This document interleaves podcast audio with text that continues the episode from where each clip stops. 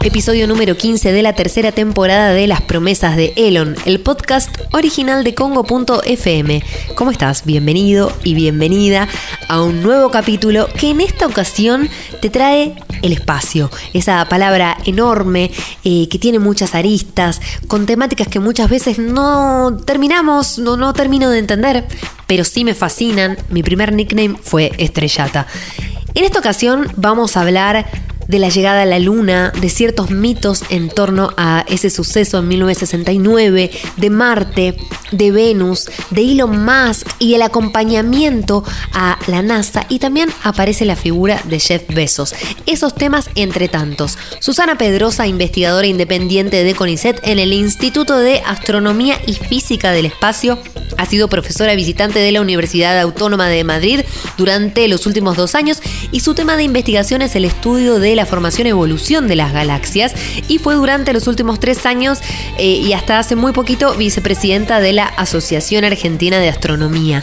Con ella estuvimos hablando también con Diego Bagú, director del Planetario de la Universidad Nacional de La Plata. Me gusta porque él me habló un poco de ciertas conversaciones que tiene con colegas de Elon o Elon Musk y de eso estuvimos hablando también Diego a cargo de muchas transmisiones vinculadas a los lanzamientos que tanto nos fascinan y que son como nuevas series o una especie de Twitch también que tanto estuvimos hablando últimamente eh, para las personas que les gusta mucho el espacio y también con Carolina Cueliche. Ella está liderando hace muy poco la comunicación de inteligencia artificial, eh, data y research de IBM Latinoamérica y además tiene una cuenta muy linda que es caro, arroba caro Cueliche, en donde hace divulgación de temáticas vinculadas al mundo espacial. Para mí es la presidenta del Club de Fan del Espacio. Eh, dicho todo esto, espero que disfrutes mucho este episodio y que puedas aprender.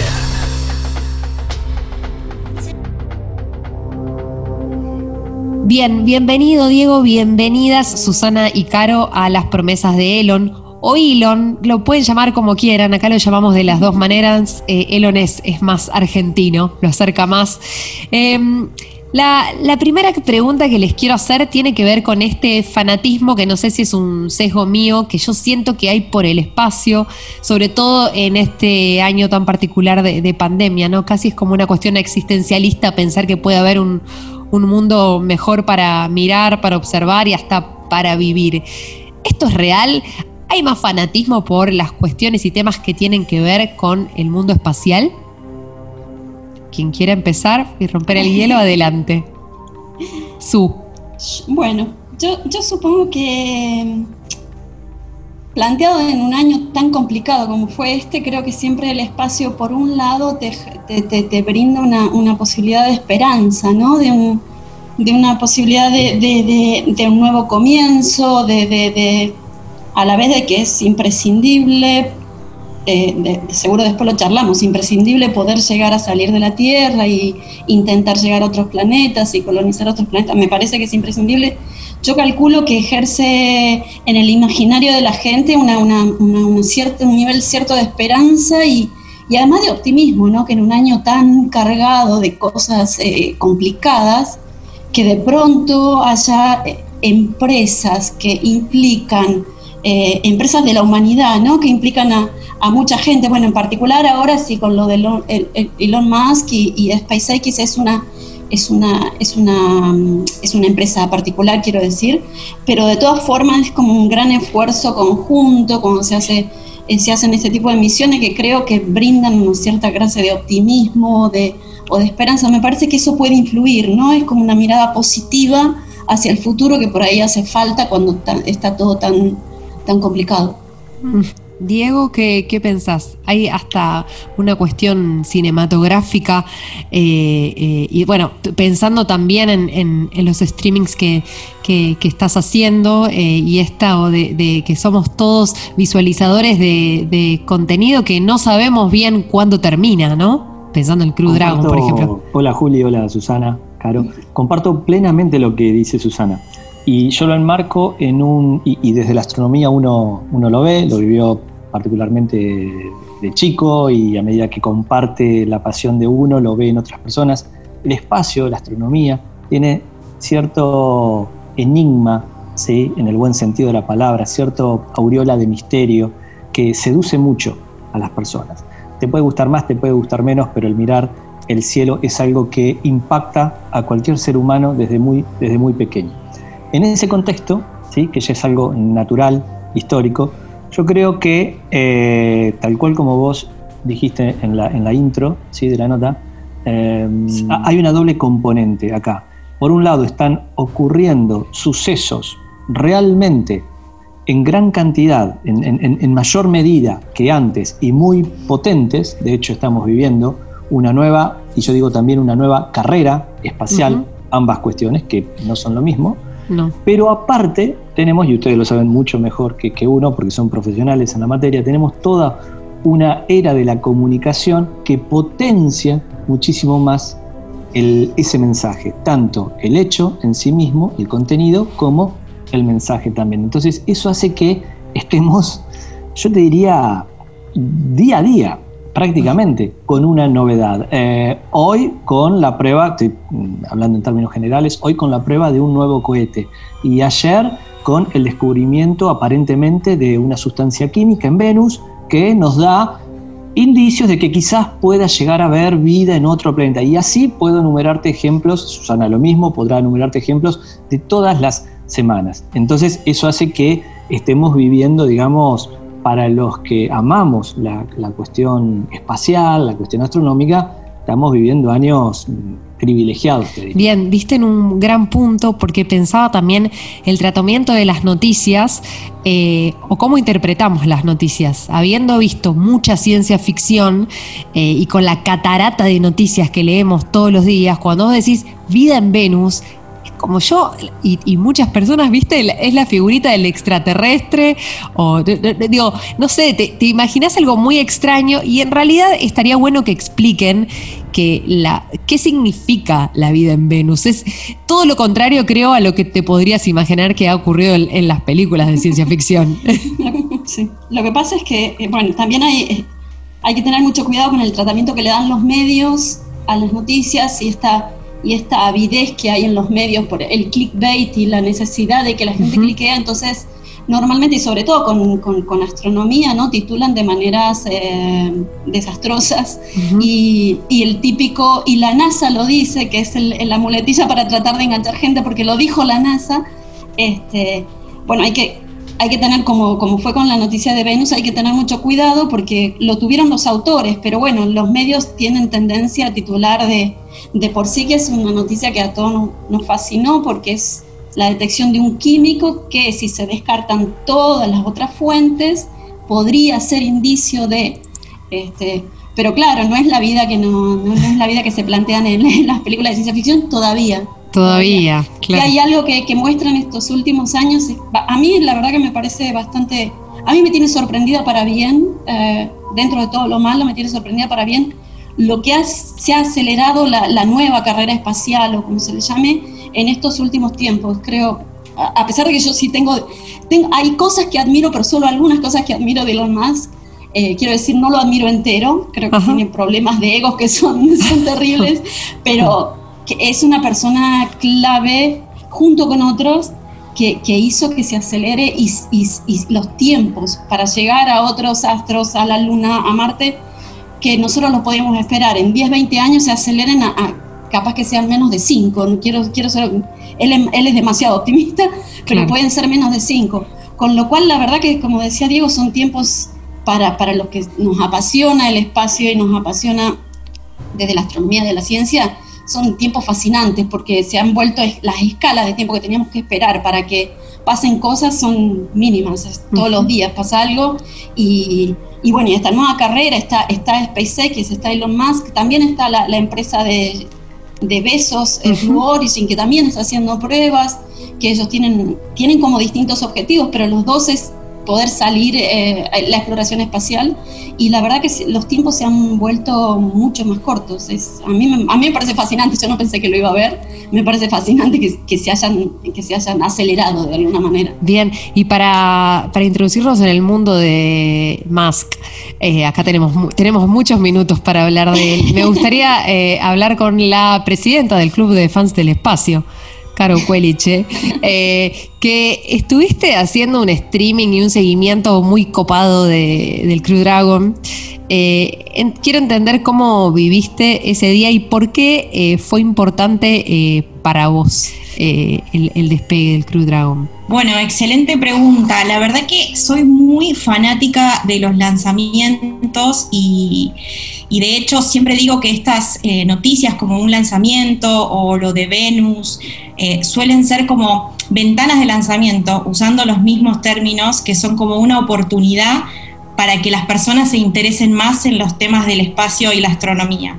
Porque por lo general, y retomando el tema que hablaban antes, el tratamiento que se le da en los medios a las noticias de astronomía suele estar relacionado con si un asteroide va a chocar la Tierra, eh, a cuánta distancia está, o si efectivamente se encontró vida en Venus o ese tipo de cosas, un par de semanas también, si eh, el sol iba a tener una explosión que afecte, de hecho había notas que afirmaban que iba a romper los teléfonos y demás. Entonces, a veces pasa eso que tiene que ver con lo que mencionaba Susana del clickbait, pero yo creo que desde el lugar positivo, los lanzamientos o por ejemplo los eclipses totales de sol como tuvimos el año pasado y vamos a tener este año en Argentina, son una ventana de oportunidad para que las personas vean un mundo nuevo y descubran esta fascinación que tiene el espacio. Y sin ir más lejos, eh, si lo notás que es bastante evidente este año, eh, todos empezamos a estar más pendientes de cuando Saturno y Júpiter se ven grandes en el cielo y muy brillantes, porque estamos más en casa, porque tenemos más tiempo para mirar el cielo, ese enorme laboratorio que es el cielo. Entonces hay muchas más personas interesándose y preguntando.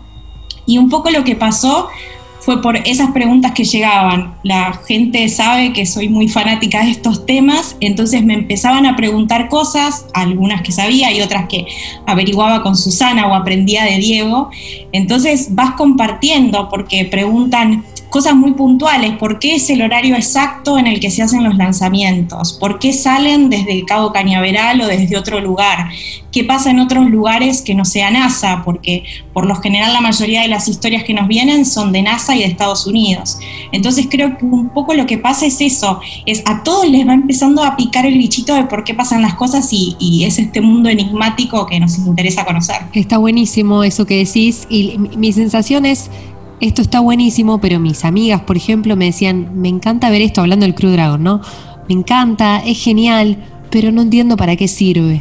No entiendo qué van a hacer. Hay como un desconocimiento absoluto eh, del espacio y, me, sumo un poco a este grupo porque mi sensación es que debería estudiar 10 años seguidos sin parar para poder realmente entender lo que sucede. Diego, ¿por qué eh, ¿Por qué el Crew Dragon, eh, desde tu punto de vista, fue muy importante para la NASA? ¿Y qué pasa con la alianza Elon y la NASA? ¿Qué le ha aportado Elon a la NASA?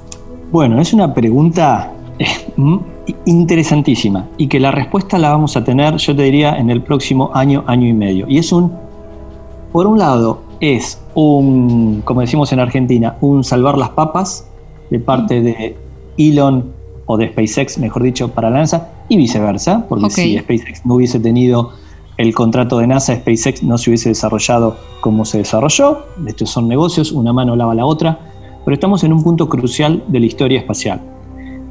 Es mi punto de vista. Sí. Acá me, acá me la juego, me juego un pleno en, eh, en la mesa. ¿sí? Estamos en una disyuntiva muy importante que es, yo lo mencionamos SpaceX, Susana decía muy, muy, muy bien, este, esta Blue Origin con, con, besos a la cabeza y otras empresas más también de, segundo nivel que están aportando muchísimo. Pero es tal el desnivel que hay entre eh, precio y resultado entre el sector privado y la NASA, que estamos en una disyuntiva muy, muy interesante, teniendo a China con un programa lunar muy fuerte, tanto desde lo automático como desde lo tripulado, en el cual la NASA en el próximo año, año y medio, va a tener que decidir si sigue con su programa espacial, me refiero a construcción propia de cohete y en nave, o si le deja absolutamente todo a el sector privado. ¿Y esto por qué? Porque es tal la cantidad de dinero que NASA tiene que aportar a la construcción de su propio lanzador y de su propia nave, mientras que otra empresa te lo hace a un precio muy inferior y ya con resultados, porque la nave que voló con astronautas fue la, Dragon, la, Crew Dragon de SpaceX, no la Orión de la NASA. Entonces es muy difícil para la NASA defender frente al Congreso de Estados Unidos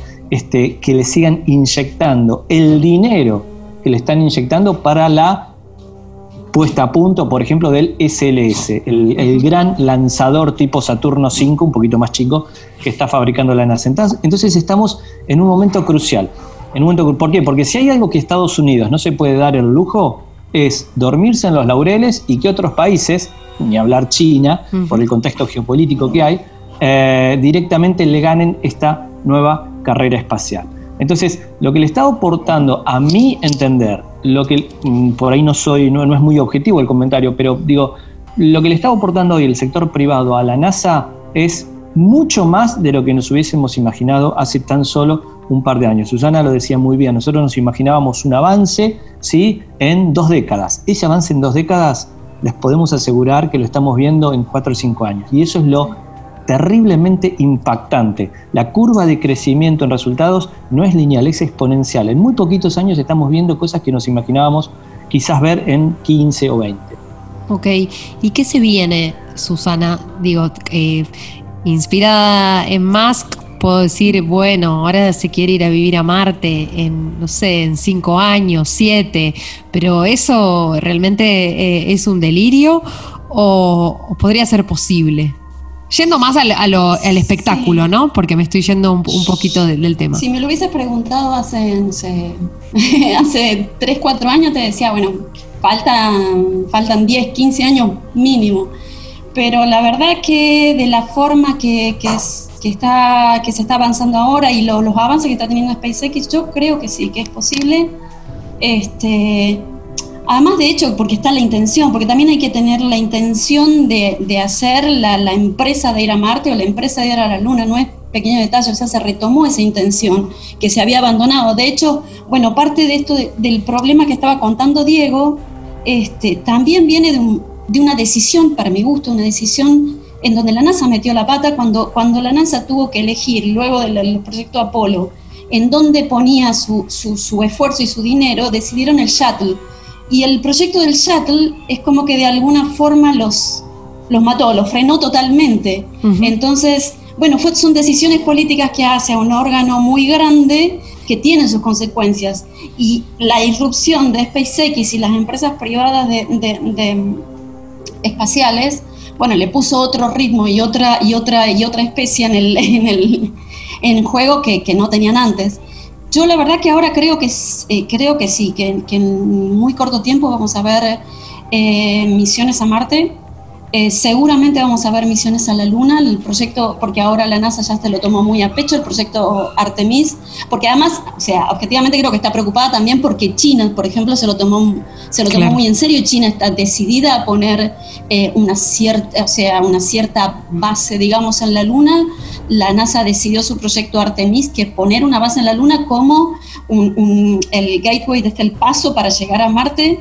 Y, bueno, y SpaceX está decidido a, ir a Marte, con lo cual eh, es sabido que si hay algo que tiene Elon Musk es que tiene, está jugando varias, tiene varias jugadas adelante pensadas. O sea, cuando nosotros estamos viendo esto, él ya pensó seis jugadas más adelante. O sea que probablemente ya tenga planes que no te digo que no, o sea, pueden fallar y seguramente como pasó, la exploración espacial es algo riesgoso, o sea, veremos problemas y veremos eh, cosas que van a salir mal porque es, es, una exploración altamente riesgosa, pero sí, yo creo que en, un corto tiempo vamos a estar viendo misiones a, Marte y, a la Luna, seguro. O sea, Yo creo, Juli, que sin duda eh, más empresas y más países movieron el avispero para que de pronto empiece a haber más cosas. Pues sin ir más lejos, Emiratos Árabes Unidos hace muy poco eh, decidió tener eh, misiones espaciales y trabajar en eso. Estoy hablando de hace algunos años nada más y ya tiene su primera misión camino a Marte. Entonces, eso también hace que, que sea mucho más interesante y por supuesto vemos la tradición de siempre, Estados Unidos tratando de no quedarse afuera, ya lo vimos en la década del 60 y algo un poco parecido eh, tenemos ahora. Y como decía Susana, Elon, si bien no es... Eh, eh, no soy devota de absolutamente todas las cosas que tiene, tengo sentimientos encontrados, sí, piensa mucho más allá y sin duda está ya tiene instalada su colonia en Marte y ya superó todo lo que él cree que va a suceder de acá a que esa colonia esté instalada. Pero más allá de, del poder, más allá del poder, ¿de qué sirve? Eh, ¿Para qué sirve llegar a la Luna?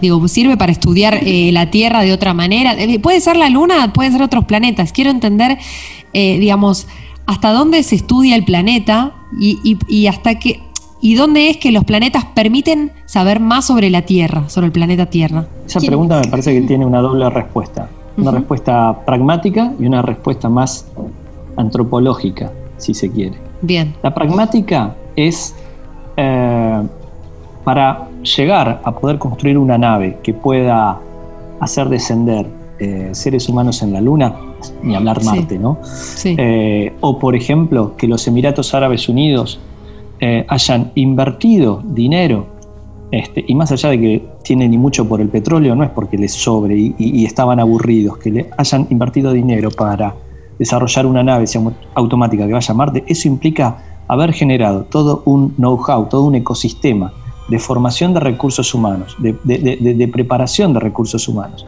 de generación de eh, materiales, productos, procedimientos, que luego toda esa riqueza la aplicás en la sociedad para fabricar eh, aisladores o para fabricar purificadores de agua.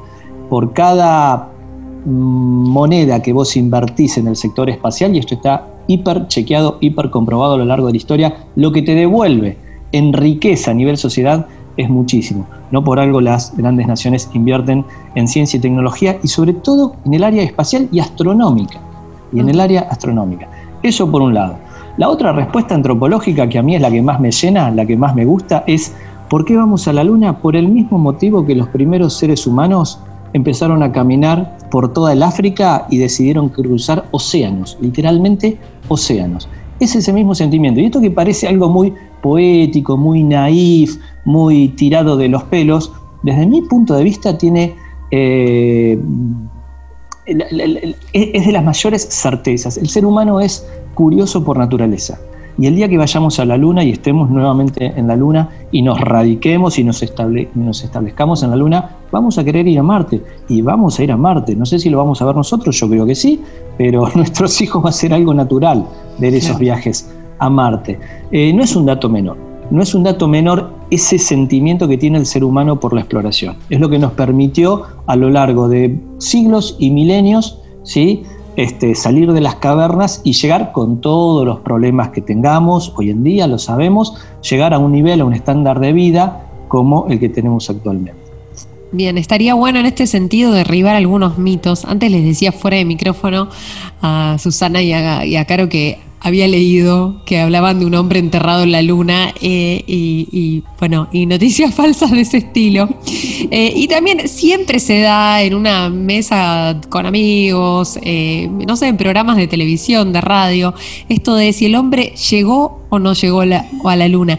Y desde mi punto de vista, una respuesta que por ahí les pueda servir como disparadores, yo siempre digo, para mí llegaron, pero las imágenes que vemos puede ser que sean algún tipo de, montaje de Hollywood. No, confío en todas las imágenes que veo, aunque sí confío en que llegaron. ¿Cuál es la respuesta a eso? En la mesa de amigos y amigas. Primero un grito. Yo tengo una amiga, una amiga, una amiga que, así en la mesa tomando, no sé, tomando algo, dijo, bueno, pero yo creo que fue todo fingido y que fue una casi me muero, me dice, no, y me grito. Este, pero bueno, no, hay, se puede hacer una, lista interminable de, desde argumentos, eh, eh, no sé, sociales hasta argumentos científicos para demostrar este, porque si se llegó la luna. Pero bueno, o sea, de hecho yo puedo poner, si tengo un láser suficientemente potente, como los astronautas del Apolo, dejar un espejo especial, puedo poner un láser, rebota contra el espejo que dejaron y vuelve.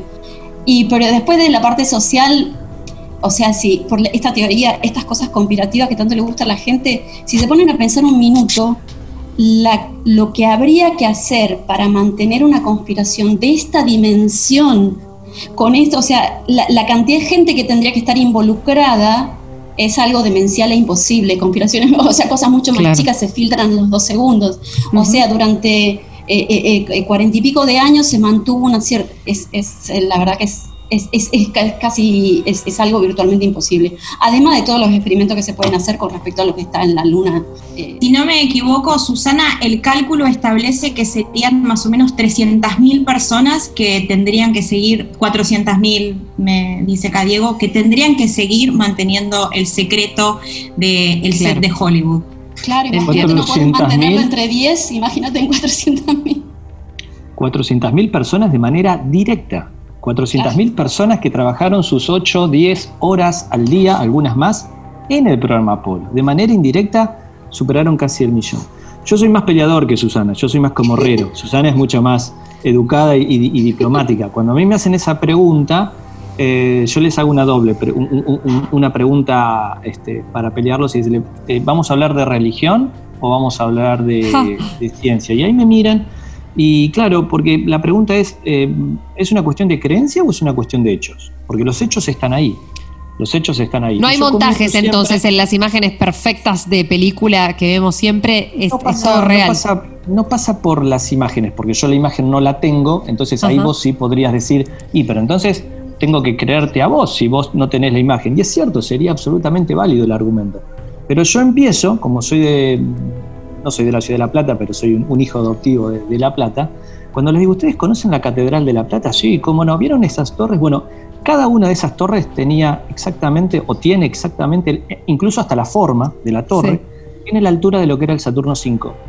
El cohete que despegó para ir a la Luna tenía ese tamaño. Cuando ustedes ven la torre de la catedral, una de las dos torres de la Catedral de La Plata, están viendo el Saturno 5. Eso despegaba. Y eso lo vieron millones de personas. Y continuamente se podía traquear, es decir, continuamente se podía seguir. Y lo mismo lo hacían los rusos. De hecho, la, conspiración lunar no nació con el programa Apolo. La conspiración lunar nació eh, aproximadamente en la década del 80 y en Estados Unidos, en un grupo, en un grupo minoritario. Y obviamente se potenció, lo mismo con el terraplanismo, se potenció a partir de las redes sociales. Y esto tiene su razón de ser. Por supuesto que yo estoy en las antípodas. De hecho, tengo una serie de videos hecha que se llama ni más ni menos el fraude del terraplanismo. Todo lo que tiene que ver con el misterio, con el enigma, con el fraude, genera, en gran parte de la población, genera seducción. Es seductor pensar, mm, acá hay misterio, y esto es mucho más sencillo, esto es mucho más simple. Eh, acá hay hechos concretos, el láser que decía Susana, una vez me, dijeron, pero escúchame, si mm, una nave puede llegar a un planeta, ¿cómo no va a poder dejar un, espejo láser en, en, la superficie lunar? No, porque no tenemos la tecnología para que un robot en la Luna hoy en día pueda nivelar ese espejo como tiene que estar absolutamente nivelado. Esos espejos, que son varios, que están en la superficie lunar, tenían un nivel, un nivel de burbuja, ¿eh? de los mismos que utilizan los, los albañiles. Eso tenía que estar perfectamente nivelado. Eso lo puede hacer solamente un ser humano. Por dar un, un, hecho concreto, después hay imágenes de, en particular una, la LRO de la NASA, que en 2009 estuvo orbitando la Luna y fotografió incluso hasta los tracks, los rastros de, los ships lunar, en, realidad fueron tres. En, fin, hay, hay, hay, muchísimas, hay muchísimos hechos para hablar al respecto. Aparte ahora hay muchos más países involucrados. Imagínate que, o sea, si la NASA miente, entonces ¿qué pasa con los rusos que tenían su propia carrera espacial y llegaron y se, o sea, le ganaron a la NASA eh, antes de la llegada a la Luna, pero le ganaron con la salida a la órbita y varias cosas más. Y ahora qué pasa con los chinos que tienen sondas, o sea, tendría que ser una conspiración ya que involucra a países y todo ponerse de acuerdo. Sí, igual estamos justo en la era de las conspiraciones, ¿no?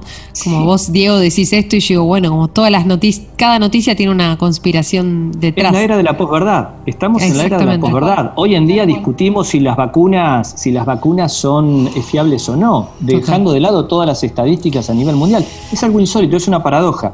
En el momento en que más conocimiento ha generado la especie humana, estamos con la filosofía de la época de las cavernas. Es, es insólito, pero es lo que está ocurriendo. Ahí te agrego, Juli, un tema sobre la fake news em, y toda esta de la era de la posverdad. ¿Sabes qué pasa mucho con el tema de las conspiraciones de terraplanismo y demás que comentábamos? Son cosas que se generan y se impulsan desde las redes sociales. Son como grupos muy chiquititos, pero con muchísimo tiempo, en donde constantemente se basan en información suelen usar solo observaciones, o sea, si yo no veo que el mundo es redondo, entonces no lo es. y sobre eso generan un montón de contenido en YouTube, videos y todo, y el principal peligro es que esos videos, si vos los ves, se van enlazando en YouTube y vos empezás con el terraplanismo, pasás a, las antivacu eh, a ser antivacuna y en dos minutos sos otra cosa muchísimo más potencialmente peligrosa. Totalmente. El dilema de las redes sociales eh, es, una película documental en Netflix que justamente habla del terraplanismo eh, y también habla sobre estos temas. Eh, sigamos con la polémica. Quiero saber, Diego, ¿cómo son tus charlas con tus colegas respecto de Elon Musk? ¿Vos lo defendés? ¿Ellos no lo quieren tanto? Quiero Quiero, ese, quiero ese barro eh, astronómico. La, verdad que no, la verdad que no lo sé si lo dije eh, en la nota al aire o te lo comenté anterior, que te dije que, yo era, era, un, admirador. A ver, eh, pongamos claro sobre oscuro. para mí no es ningún ídolo, ni mucho menos. No. Yo lo, que sí me siento admiración por, por, este, por este muchacho es lo que ha logrado, digamos, en, tan pocos años. Eh, está cambiando, la industria espacial la cambió por completo. La industria espacial la cambió por completo, rompió con la industria espacial. Eh, de hecho, la NASA contrata también a otras empresas para no dejar de lado un sector que se quede sin trabajo, ¿eh? literalmente, porque está la diferencia de costos que es increíble. Pero es una persona controversial. Ahora, por mi forma de ser, yo admiro a las personas que, cambian, eh, que cambian ciertas épocas. Eh, me, producen eh, admiración y eso no significa que avale, ni mucho menos, todo lo que haga, porque aparte también tiene una máquina, una maquinaria infernal de marketing, ¿sí? Susana creo que decía algo al respecto, en donde te promete 10 y después logra 7. Ahora, eso para mí es cierto, pero déjame decir también que el 7 que logra está a años luz de lo que logran otros. ¿eh? Este, Una empresa de 18 años que ha logrado lo que en toda la historia moderna se decía que no se podía lograr, que era la reutilización de cohetes por el gran estrés eh, de material que sufren los lanzamientos. Y el muchacho lanza cohetes por sexta, séptima vez. Es algo increíble y los hace aterrizar de manera vertical para volver a usarlos. Eso no lo logró nadie, ninguna empresa ni ninguna agencia espacial estatal. Entonces, cuando promete cosas y yo por lo menos le presto mucha atención. Eso es lo que a mí me ocurre con, con más y lo que le ocurre a mucha gente. Y en la Asociación Argentina de Astronomía, eh, Susana, ¿qué, digamos, no, vas a saber la opinión de, todas las personas, pero ¿cómo, ¿cómo se lo ve? ¿Y cuál es tu opinión? Porque hablaste de ego y bueno. no, sé si, o sea, creo que no hay una, opinión tomada como, como, asociación respecto de, más. Te puedo decir la, mía. Em, claro, es una persona controversial. Yo, por ejemplo, para porque justamente lo que hizo y cuando uno ve las danzas del Crew Dragon y la danza de los cohetes reusables volviendo yo todavía lo veo y no lo puedo creer. O sea, realmente lo que logro es una, es una cosa de una magnitud increíble. Pero por mi sanidad, por ejemplo, he dejado de seguirlo a él, a Elon Musk, pero sigo todo lo de SpaceX, porque prefiero enterarme de SpaceX.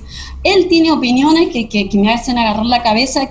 Es, es una persona provocadora, controvertida, políticamente incorrecta. Eh, o sea, sus opiniones y su ego es, es enorme. Creo que construir lo que él construyó sin el grado de ego que tiene es eh, bastante difícil. Eh, creo que es como que el, costo negativo que va aparejado a este, este tipo de personalidades que, que, construyen estas cosas, muchas veces pasa eso. Entonces, su persona es como muy controvertida, tiene opiniones que no acuerdo para nada, pero en cuanto a lo que logró en la empresa espacial, es algo, es algo inimaginable. O sea, sin la irrupción de los Musk ahora no estaríamos donde estamos. Este es algo realmente eh, inimaginable. Pero claro, es una persona controvertida. Sus opiniones personales muchas veces a mí me, me molestan. Entonces prefiero mirar todo lo que sea SpaceX, que es como lo oficial, incluso los voceros de SpaceX, que hay muchos y son buenísimos, más que eh, escucharlo a él puntualmente, aunque la cabeza de él está detrás de todo esto, ¿no? Con Movistar Prepago siempre tenés algo más. Con tu primera recarga de 100 pesos, disfruta la promo bienvenida con más gigas, más crédito y WhatsApp gratis. Todo por 30 días. Pedí tu chip en tu kiosco más cercano. Los que somos Movistar, tenemos más.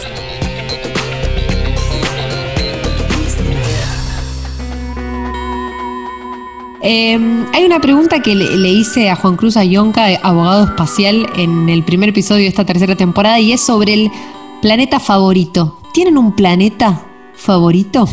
Diego dice que sí. Marte. Sí, Bien. Marte. Eh, ¿Y por qué? Supongo que lo, no sé, lo entiendo o lo, o lo, o lo sueño o me lo imagino como el lugar donde la próxima colonia y donde está todo por hacer y si uno si yo pudiese firmar con sangre y para poder ir te lo firmo hoy día para poder, no importa lo que implique el viaje pero poder ir y, y empezar una colonia me parece como es como la oportunidad de todo por hacer y es... ¿Quién, quién no quiere un planeta para empezar de vuelta una colonia, no? Bien, Diego. No lo puedo describir mejor, eh, es lo que dijo Susana. Para mí es el próximo, el próximo hogar del ser humano y bueno, como de alguna manera eh, lo dijo Ray Bradbury en, en sus famosas crónicas marcianas, ¿no? No sabemos si existieron o si existen los marcianos. De lo que estamos seguros es que van a existir. y eso es muy fuerte. Eso es muy fuerte. Por eso es mi, planeta favorito. Caro, ¿el favorito? Podría decir Marte también porque me anoto a las colonias en caso de que cumplan los requisitos que van a buscar, pero mm, voy a elegir Neptuno para cambiar, porque me parece que lo siento como el lugar desde donde vemos eh, todo lo demás que hay todavía para ver más allá y, más eh, exoplanetas, agujeros negros, galaxias. Siento que es como el balcón para ver todo el espacio. Bien.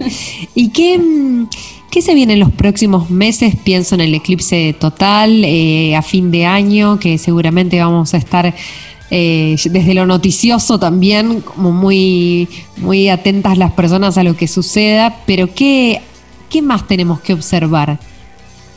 Bueno, el eclipse seguro, ¿no? El eclipse seguro. Ahí está caro. Eh, no sé, no, sé, digamos, como, como evento astronómico, la verdad que ahora, bueno, el año que viene también tenemos, nos dejamos de tener un eclipse de sol también en Argentina. Lo que pasa es que va a ser en la Antártida.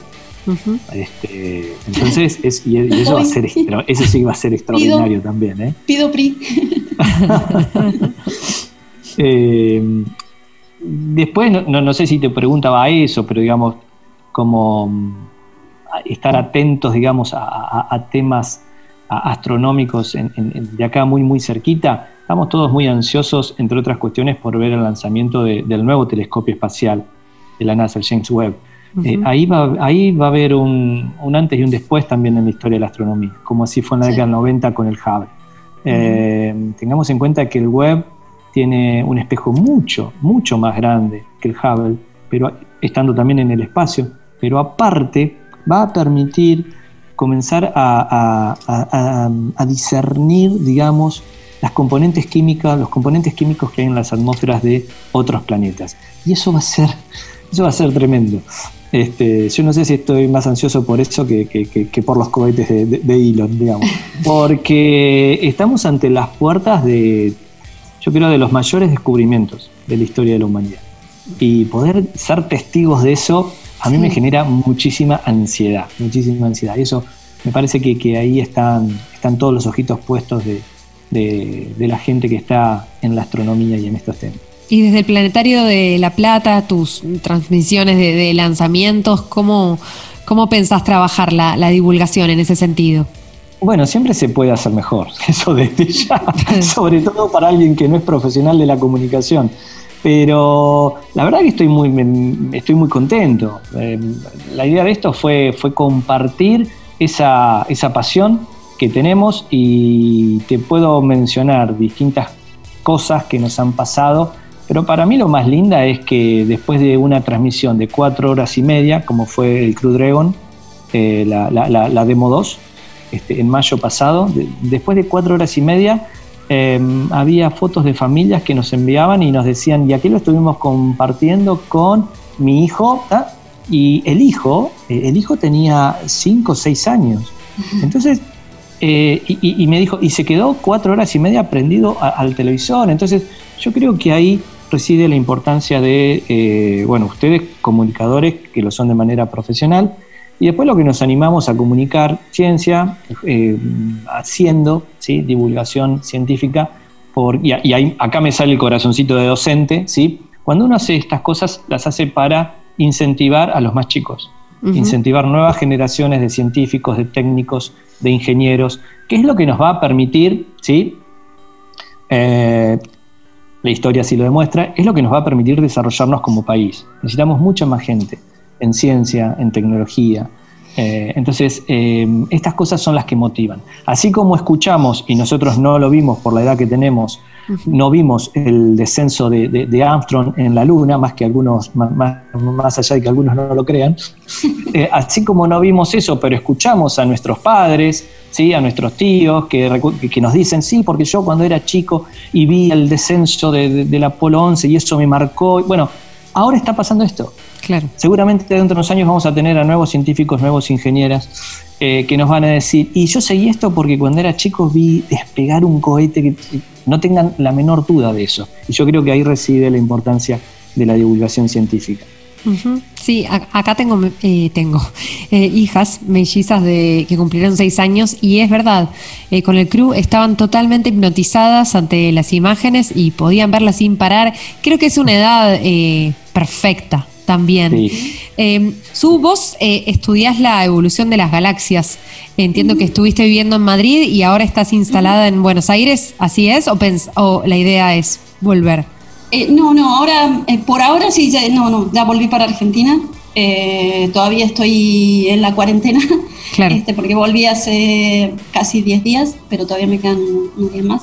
Pero sí, estuve, estuve por un par de años con un contrato allá en la, Autónoma de Madrid. Ahora ya volvía, en realidad nunca dejé mi posición de CONICET porque siempre seguí siendo parte de CONICET y además haciendo eh, mis tareas para CONICET. Así que ok. Eh, y, qué, ¿Qué pensás hacer en los próximos meses? ¿En qué consiste eh, estudiar? Es difícil respuesta la tuya sintética y para un podcast, pero ¿en qué consiste estudiar la evolución de las galaxias? Bueno, yo la estudio, o sea, eh, uno la puede estudiar de distintas formas, la puede estudiar observacionalmente o la puede estudiar de una manera eh, que tiende más a lo teórico, que es usando eh, simulaciones numéricas. Yo la, yo la estudio usando simulaciones numéricas. O sea, planteamos un modelo de universo con una serie de, con toda la física que le podemos meter adentro y todas las recetas de, de la física que conocemos, que cumplen las galaxias que le podemos meter adentro, lo metemos dentro de un clúster de computadoras y lo dejamos evolucionar y que las computadoras vayan haciendo los cálculos que tienen que hacer para resolver las ecuaciones y obtenemos una serie de galaxias y universos simulados y ahí empezamos a analizar las salidas esas para comparar lo que estamos sacando con las observaciones y ver si qué es lo que hay qué, qué tuercas hay que ajustar en los modelos que usamos. Entonces, usando eso, por suerte lo, numérico, o sea, no me tengo que desplazar, o sea, siempre se puede hacer remoto por suerte, o sea, es loguearse a las computadoras en las cuales trabajo. Y bueno, ahí sí tengo varios proyectos con algunos estudiantes, con, con gente de, de, Madrid, con gente de Chile, y que tienen que ver con estudiar esencialmente distintas propiedades de la galaxia, desde los halos de materia oscura y su forma, por ejemplo, con un estudiante de acá de Buenos Aires, eh, hasta el la forma, la, de la galaxia, la morfología, la cantidad de momento angular que tienen, que estoy haciendo con un estudiante de Madrid, eh, a correr nuevas simulaciones, de un tipo especial de simulaciones que es como si uno le hace un zoom de la cámara, un pedacito de simulación, para verlo como con más nitidez, eso lo estoy haciendo con, con gente de Chile, con gente de Madrid.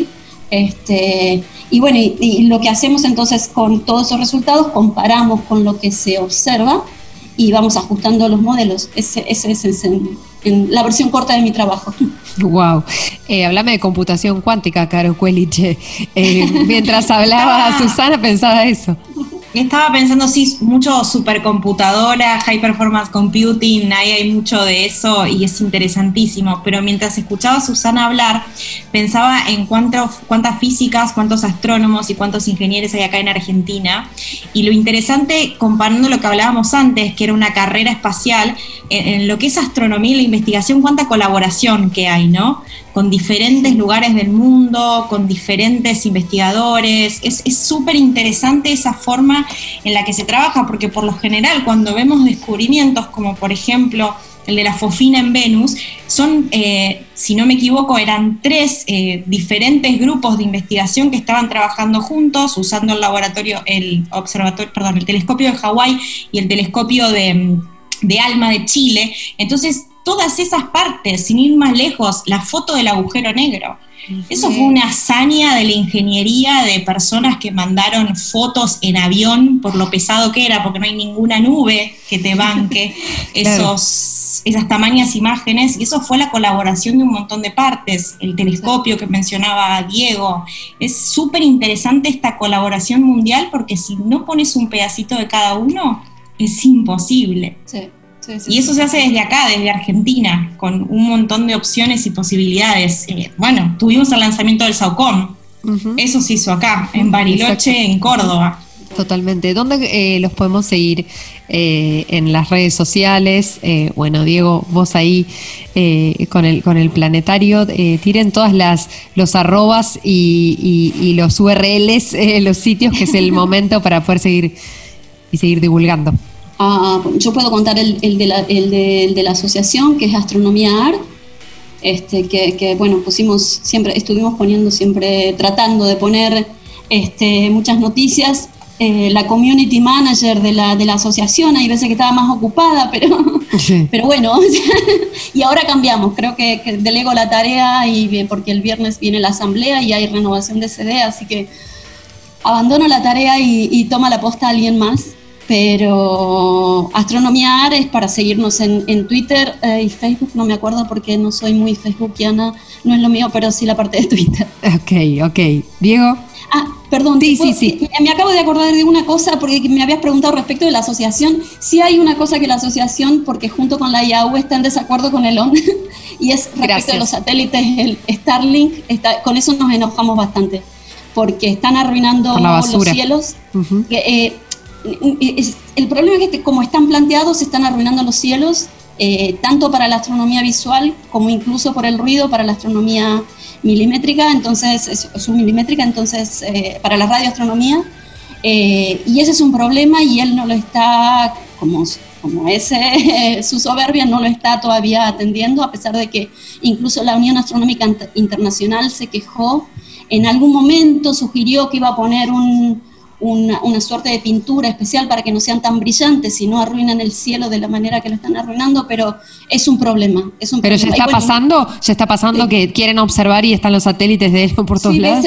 sí, sí, pues, o sea, en, el sitio, por ejemplo, de la IAU, de la Unión Astronómica Internacional, puedes ver la foto que tiene las trazas blancas de los Starlink atravesando las mm. fotos. Sí, es un problema. Y no solo son los satélites de él, porque van a venir los de él, que son decenas de miles, pero también hay otra gente, Amazon quiere poner su red de, creo que el proyecto Kuiper de satélites, que son como tres mil y pico. Entonces, sí, vamos a dejar blindado el cielo para la astronomía desde tierra. Y más allá de interferir la observación y otros aspectos, ¿qué pasa con la basura? Porque entiendo que hay también muchos satélites que terminan siendo zombies, ¿no? Satélites zombies. ¿O eso se vuelve en algún momento? Es siempre la, duda que tengo. Es un problema. Más o menos, me dice Diego. Hay de todo, hay de mm. todo. Eh, no solamente la astronomía argentina está en desacuerdo, como decía Susana, sino que la astronomía mundial está, mm, está muy mal con todo este tema. Y el problema es más grave. El problema es que Musk es la punta de lanza de todo un nuevo mercado y ahí es donde yo me pongo en modo eh, pragmático y no le veo mucha, mucha solución a esto para la astronomía porque es un negocio multimillonario. Claro. Tengan en cuenta que es brindar internet a través de satélites. Nos vamos a olvidar ya de las torres de, no, vamos a perder nunca más señal de internet, estemos donde estemos. O sea, después de más viene eh, esta, Samsung, esta OneWeb, ah, hay muchos, eh, eh está, mm, Besos también atrás de esto. En fin, eh, ojalá me recontraequivoque, ¿no? Pero e, es un, es un problema muy grande y claro, hay muchos satélites, la basura espacial va incrementándose cada vez más, es un problema, es un problema muy, muy serio. Ayer los astronautas de la Estación Espacial Internacional se tuvieron que resguardar con sus trajes espaciales adentro de las naves Soyuz por si la estación espacial no podía virar y un, residuo de, chatarra espacial les pegaba. Que aparte a las velocidades a las que eh, giran los objetos en órbita terrestre, obviamente hay que tener en cuenta la dirección de un objeto con otro, pero no necesitas objetos muy grandes. Un objeto del tamaño de una taza sí. puede destrozar directamente a la Estación Espacial Internacional. Entonces, esos, esos problemas cada vez van a ser eh, más recurrentes. De hecho, hay proyectos para eliminar la basura espacial, pero ningún proyecto hoy por hoy brinda eh, una solución, digamos, bastante efectiva. No digo una solución excelente, bastante efectiva. Ningún proyecto hoy por hoy lo está solucionando. Así que es, un grave problema. Es que como ustedes dicen, como sí, sí, sí, el escenario de Gravity de la, de Gravity de la película, si bien con errores y exagerado, o sea, eh, con algunos errores no está lejos el escenario de la posibilidad de tener unos eventos de así de colisiones que, se, que se multipliquen y que sea un desastre. Si se siguen aumentando la cantidad de satélites. Sí, y siendo pesimista o no sé si realista, es como es un poco el futuro que viene también. Eh, hablando con, me acuerdo también nuevamente de la charla con Ayonka, el, abogado espacial, que me decía, de, sin dar nombres, empresas que están muy interesadas en enviar satélites, pero no en la basura, o sea, o, no en las consecuencias. Es una cuestión de, poder y, de, y económica, como decís vos, Diego. Bueno, me quería ir más arriba. Me quería ir más arriba, como cantando. No, no, arriba, arriba, vamos a, hablemos de algo más arriba y es eh, un fenómeno astronómico que tenemos este año, los habitantes de Capital Federal no lo vamos a ver completo, se va a ver bastante poco y la realidad es que un eclipse total de sol, si lo ves 99,8% no es lo mismo que verlo 100% cubierto, pero bueno, el eclipse está con la Asociación de Astronomía estamos trabajando con la provincia de Río Negro para poder compartirles el eclipse a todos, aunque sea vía streaming, para que lo puedan seguir y lo puedan disfrutar. Así que terminemos bien arriba porque el 14 de diciembre el eclipse va a suceder, pandemia, distanciamiento social y todo. Así que lo vamos a poder disfrutar. Ahí va, Caro, bien. Además, porque conozco eh, muchas personas que estaban organizando eh, camps, campings para poder ir y todo esto ahora por la pandemia se, tiró para atrás. Así que que haya 8K, 4K y transmisiones súper buenas para poder vivirlo desde acá, con una copa en la mano un mate. Eso, eso, sí, porque es a la una, es lunes a la una del mediodía, depende a qué hora. No, no, más mate, más mate, ok. pero, pero siempre puedes ver la repetición a las 7 de la tarde, pero sí, siempre hay un uso horario, siempre hay un uso horario donde la copa está bien, bien Exacto. Totalmente. Bueno, muchas gracias eh, a los tres. Y ya sé que el episodio de Marte, ya sé a quiénes voy a, voy a convocar. muchas gracias. Genial. Gracias. Chao. Chao. Te dije, había mucho material en este episodio. Espero que lo estés procesando, que te hayan dado ganas de ver alguna serie de estas que hay ahora en Netflix, eh, de Marte, de Apolo y, de un montón de, misiones. Es un tema que, está de moda y hay que aprovecharlo. El, tema espacial, Elon tiene mucho que ver en todo esto. Después de este episodio eh, ya no dudo más sobre esa puesta en escena que para mí existió eh, luego de la llegada del hombre a la luna y, lo que se podía ver en la televisión y las imágenes que llegaron a nosotros creo ahora que, son reales. Eh, así que elijo creer porque hay ciencia y eso creo que es lo más importante. Cualquier cosita que quieras decir, arroba chulkinet, ese es eh, mi usuario en todas las plataformas sociales. Quien edita este podcast es Martín Mesuti. Lo encontrás como arroba mmesuti, arroba mmesuti con doble S y con doble T. Y la casa de este podcast, ya sabes, pero te lo digo, es arroba escucho congo. Nos encontramos en otro episodio.